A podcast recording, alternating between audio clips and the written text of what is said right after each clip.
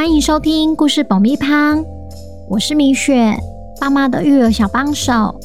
这是一个适合全家大小的 Podcast 频道，每周在这里分享一则有趣的故事，跟着小朋友一起冒险，一起学习。本周要讲什么故事呢？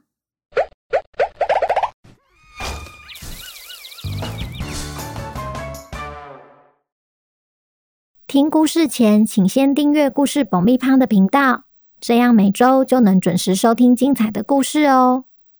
如果你在 Apple Podcast 或 Spotify 上收听的话，请帮我们留五星评价，也推广给身边的亲朋好友们。本集故事要感谢新北三重的 Zoe 妈妈、怡燕和小艺，谢谢你们一直以来对故事爆米花的支持。也恭喜怡燕、小易成为本周的故事主角。故事里会用小燕、小易来称呼。小朋友，你们好啊！今天我们要来听听破案专家汪汪侦探寻找重要线索的故事。在拯救莱西的过程中，福奇发现了传说中的勇士之眼——太阳、宝石和镜子之间。究竟有什么关联呢？本周的故事叫《传说的宝石》，作者米雪。准备好爆米花了吗？那我们开始吧。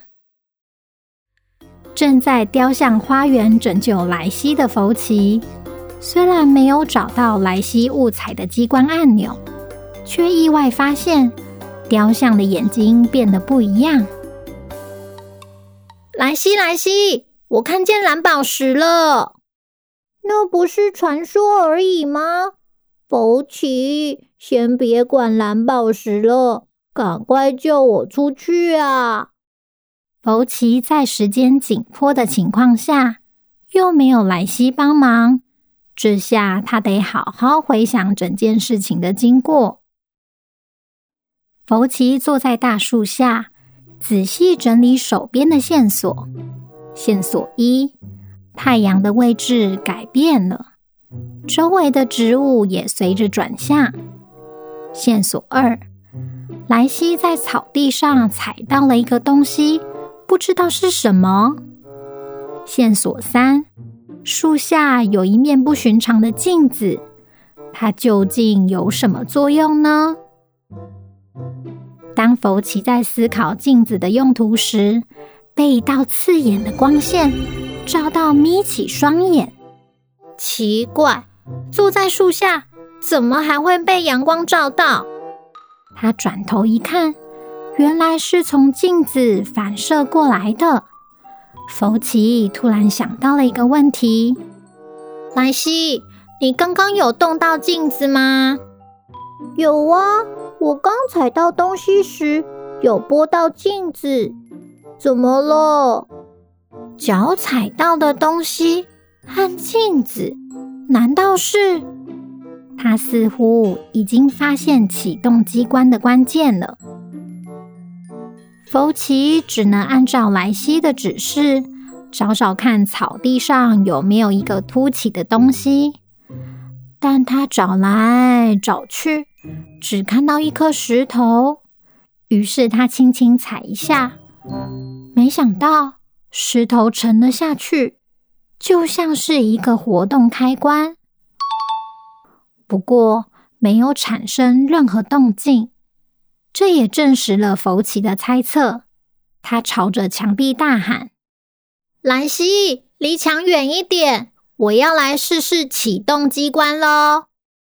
福奇先抬起头，确认太阳的位置，再调整一下镜子。如果没错的话，机关是因为被阳光照射才启动的。但要照哪里才会启动呢？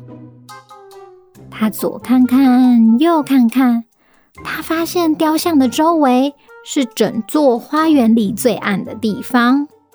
福奇看准方向后，蹲了下来，用右脚踩住石头，再调整一次镜子。好，先试试雕像头上的王冠。他将阳光打在王冠上，但没有任何动静。不是王冠吗？是眼睛，因为蓝宝石在那。他在将阳光打在雕像的眼睛，还是没有动静。奇怪了，是我搞错了吗？福奇顿时有些失落，眼看太阳就快下山了，依然找不出方法救出莱西。陷入两难的他，忽然想起雕像下方的文字：“睁开双眼看仔细，别被视线给蒙蔽。”不是王冠，也不是眼睛，难道是底座？福奇再次提起精神，将阳光打在雕像的底座。这时，神奇的事情发生了。雕像仿佛活了起来，原本闪闪发亮的蓝宝石眼睛竟然合上了。接着，花园里又传来巨大声响，地面一样跟着震动起来。福奇赶紧远离大树旁，也提醒莱西：“莱西，机关启动了，离墙远一点。”果真挡在福奇与莱西之间的那道墙。又一次缓缓的移动，回到它原本的位置，重回自由的莱西高兴的大喊：“福奇，你成功了！”他也不忘问福奇：“你是怎么办到的？”福奇说：“你记得第一次机关启动时发生了哪两件事情吗？”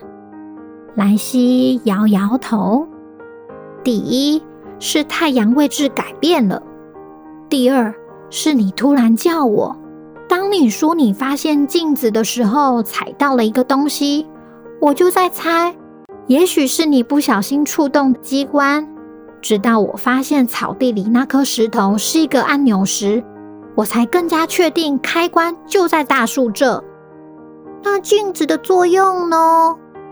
我想应该是你踩到石头时，同时拨动了镜子，刚好把阳光反射到雕像的底座，才会启动开关。不过多亏了你，我才能看到传说中的蓝宝石。谁想要被困住啊？我也想要看蓝宝石啦！我们还是赶快把大树周围整理一下。千万不能让怪盗喵知道勇士之眼的存在。哎，莱西，这个机关实在是太酷了，竟然利用大自然的力量守护着宝石，到底是谁想出来的好点子啊？福奇终于成功救出了莱西，也发现勇士之眼的存在，但为什么要用复杂的机关守护着蓝宝石呢？至今还是一个谜题。就在此时，古城警察局接到了一通电话。喂，警察局你好，我是警员小易。我要报案，我的商店遭窃了。好，好，好，你别慌，先告诉我你的名字跟商店位置。我叫小燕，地点在喷泉广场旁的香氛店。店名叫彩虹。同一时间，在黑压压市场的某个角落，小猫咪，这次带来什么宝物要卖呀？渴望名单上的彩虹香水配方。哦，拿来我看看。可惜了，小猫咪，这里只有一半的配方。我故意把汪汪侦探支开，结果只拿到一半。那另一半在哪？当然是在虹桥村。就这样，汪汪侦探成功保护了勇士之眼。但他们却不知道，这一切都是怪盗喵的计谋。福奇，还酷哦！我都快要听一百遍了啦！王国里谁敢作乱，就别怪汪汪侦探。下集汪汪侦探又会解开什么谜题呢？小朋友，虽然开学后会变得很忙，但还是要找时间收听故事蹦哩趴。如果你喜欢汪汪侦探的话，记得要天天收听，也欢迎来 IG 私讯告诉我哦。最后，我要公布一个好消息。中部的米粉们有福喽！米雪这次真的要前进台中说故事了。如果你想和米雪面对面互动的话，欢迎二月二十星期日下午三点三十分来台中大远百九楼的诚品书店，用你们的热情塞爆诚品吧！那我们下周见，拜拜。